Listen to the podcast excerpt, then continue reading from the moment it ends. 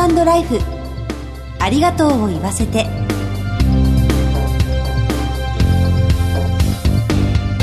こんにちは。番組パーソナリティの久保井あさみです。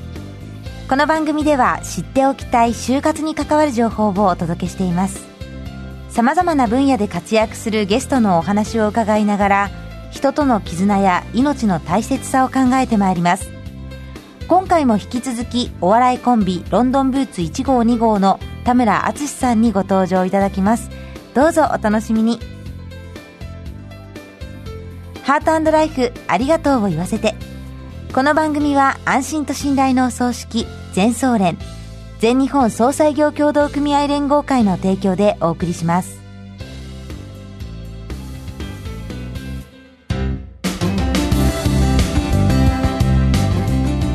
番組パーソナリティの久保井あさみです。それではゲストをご紹介いたします。お笑いコンビロンドンブーツ1号2号の田村淳さんにお越しいただいています。よろしくお願いします。今回も年末年始スペシャル編ということでお二人の専門家を交えながらお話を伺ってまいります。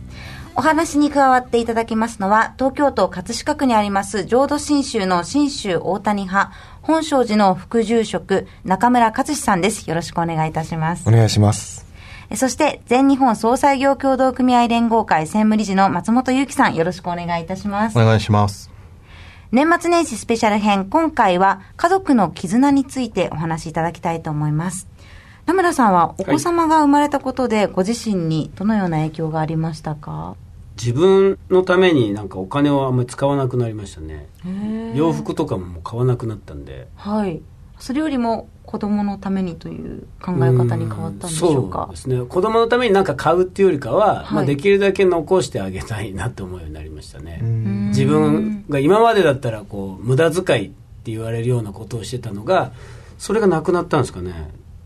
まあ、年々洋服とかにも興味ない。僕も今白い長袖シャツと黒いズボンなんですけどこれが3パターンずつあるだけであとはも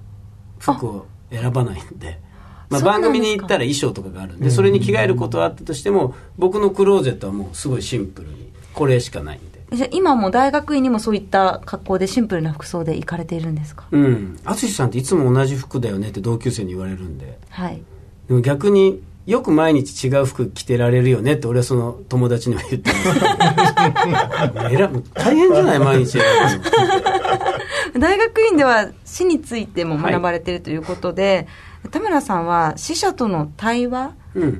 をまあサービスにつなげていく方法をお考えなんですよね。はい、うん。そうなんですよ。前回もあの伺った内容にはなるんですけれども、はいうん、死者との対話っていうのはどういうことを指してるんでしょうか？死者ってやっぱり死んじゃったらもう話せないじゃないですか、はい、だけどメッセージっていう形で死んでいく人が何かしら生きている人にメッセージ残しておくとそこから会話が始まってで記憶が残りやすいんで肉体的には滅ぶけどその記憶の中では生きるっていうことがその次死ぬまでの人の中に生きてればなんか生きてるかなっていうその記憶で生きてるんで、はい、それがより強く出せるためにもメッセージの動画があった方がいいしなんか音声があった方がいいし何かものが残ってた方がいいし、っていうそれが何がいいかっていうのは今度残された側がこんな言葉を聞いてみたいとか死んだ後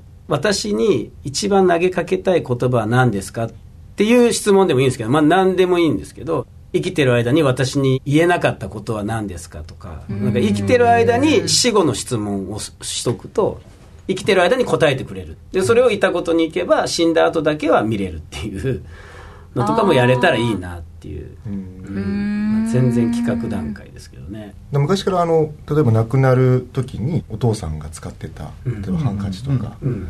そうやって入れたりしたり、もしくはまあ形見として残したりしてたんで、やっぱり僕ら亡くなった方を身近に感じたいっていうのはずっとあったと思うんですよね、それが時代が変わって田村さんがやるようなサービスがもしできたら生きてる側が救われるってことがやっぱあるんじゃないかなと思うんですよね。うんで救われ方は人それぞれだし、はい、もしかしたら見て嫌な気持ちになる場合もあるかもしれないですけども、うん、そのサービスがもしできれば、うん、とってもいいなと思いますね。それが、うん自分が死んで10年後とか20年後とかでも動画がこうタイムカプセル的に発射できたら、うん、僕が今死んだとして娘3歳ですけど、うん、17年後の娘の20歳の誕生日に動画が発射されるとしたら、うん、それ用のコメントになるんです、うん、それ用のも,、ものにもなるし、タイムカプセルを掘り起こしに行った時に、ものすごいやっぱ言葉が熟成されたというかね、年月とともに熟成されて、あの時には響かなかった言葉が今だと響くみたいなのをロケで経験したんですよね、タイムカプセルなくした少年がいて、そのあれで探してあげたんですよ金属探知機。で出てきたらものすごい言葉はもう見れなかったんですね。あのかびちゃって文字が見えなくなったんだけど、はい、ノートに家族の写真をその子は貼ってて。で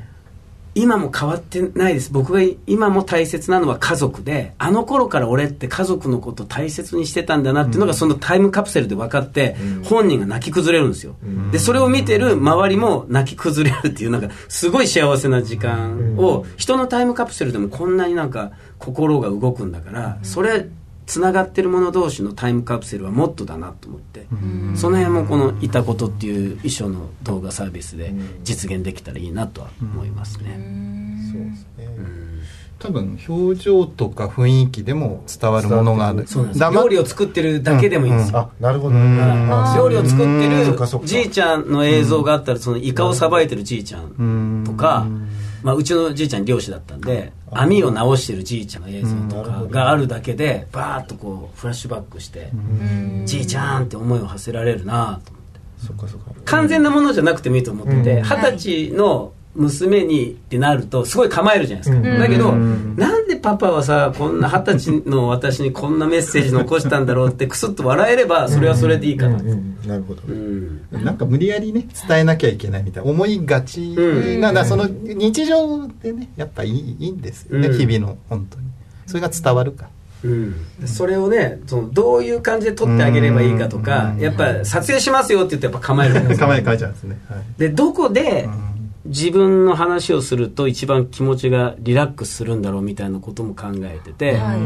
僕がこのサービスをやりたいって大学院に入ったら、えー、6年前の先輩がもう卒業してんのにわざわざ僕のとこに来てくれて「淳君ってこういうサービスしようと思ってるでしょ」って僕もやりたかったんだけど、はい、死と向き合うことってやっぱりちょっとタブー視されてたから僕はこの題材をねやめたんだよね。だけど淳君がやってるから僕がやりかけた研究を続けてほしいっつって暖炉の前で喋ると人間ってすごくいろいろと温かみのある前向きな言葉でメッセージを紡いでいくんじゃないのっていう仮説をもらって、まあ、それ面白いと思って。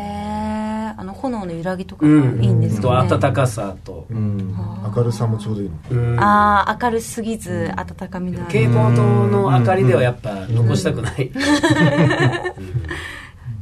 淳さんは今って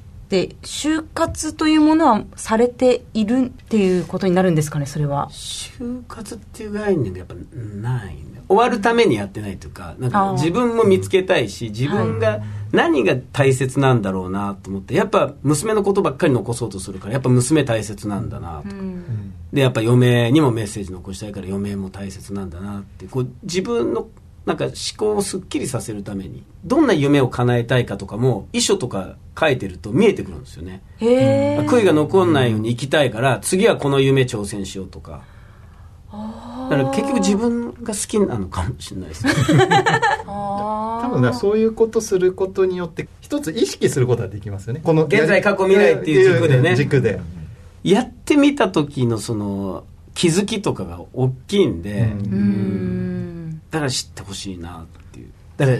簡単に死ぬ気になれるって僕は思ってるんですよ遺書って。だって死ぬ気にならないと書けないんで。あ、はい。うん。死ぬつもりで書いてるじゃないですか。うん、でもそれが生きるためにつながるんだっていうことが、うん、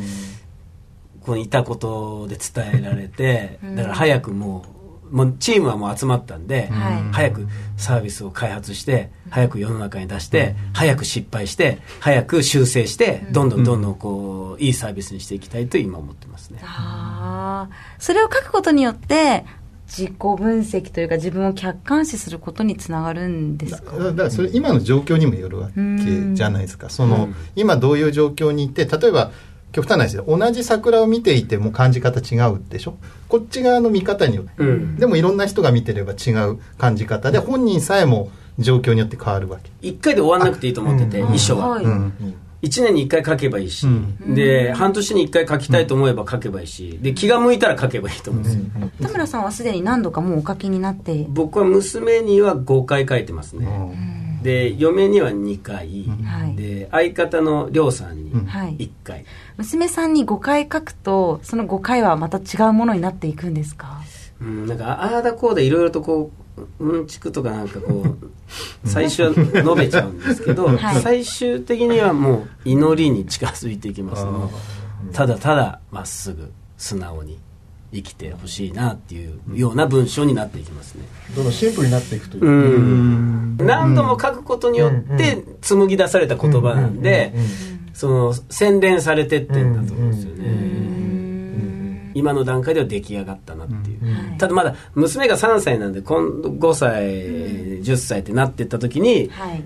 俺も感じ方がやっぱ娘見てて変わってくると思うん。でその都度また改訂版は出したいなと思いますけど、なんか1作目から前作欲しいですね娘の立場だったら。あなるほど。向いてってこうなったんだって。うん。それもまあ面白いそれは娘がそれを望めば見れるような設定にしとけばいいと。思うああそうですね。1個前はどう書いたんだろうとか。とても幅がありますねね。いやそうなんですよ。残す側も楽しいんで。うん。いやぜひサービスリリースされるのを楽しみにしています,、はい、ます。4回にわたり貴重なお話を伺いましたゲストはロンドンブーツ1号2号の田村敦さんでした。どうもありがとうございました。ありがとうございました。そして中村さん松本さんありがとうございました。ありがとうございました。ありがとうございました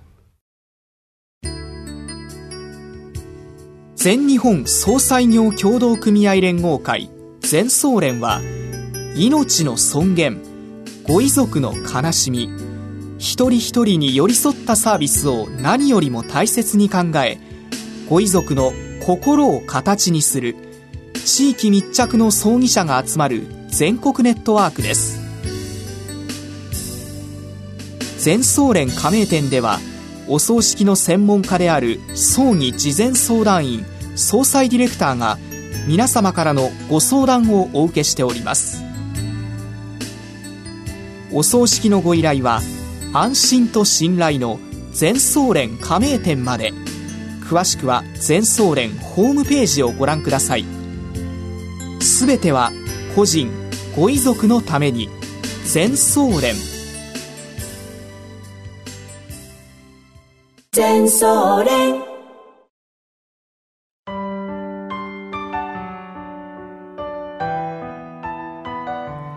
12月から4回シリーズでお笑いコンビロンドンブーツ1号2号の田村敦さんのお話を伺ってまいりました。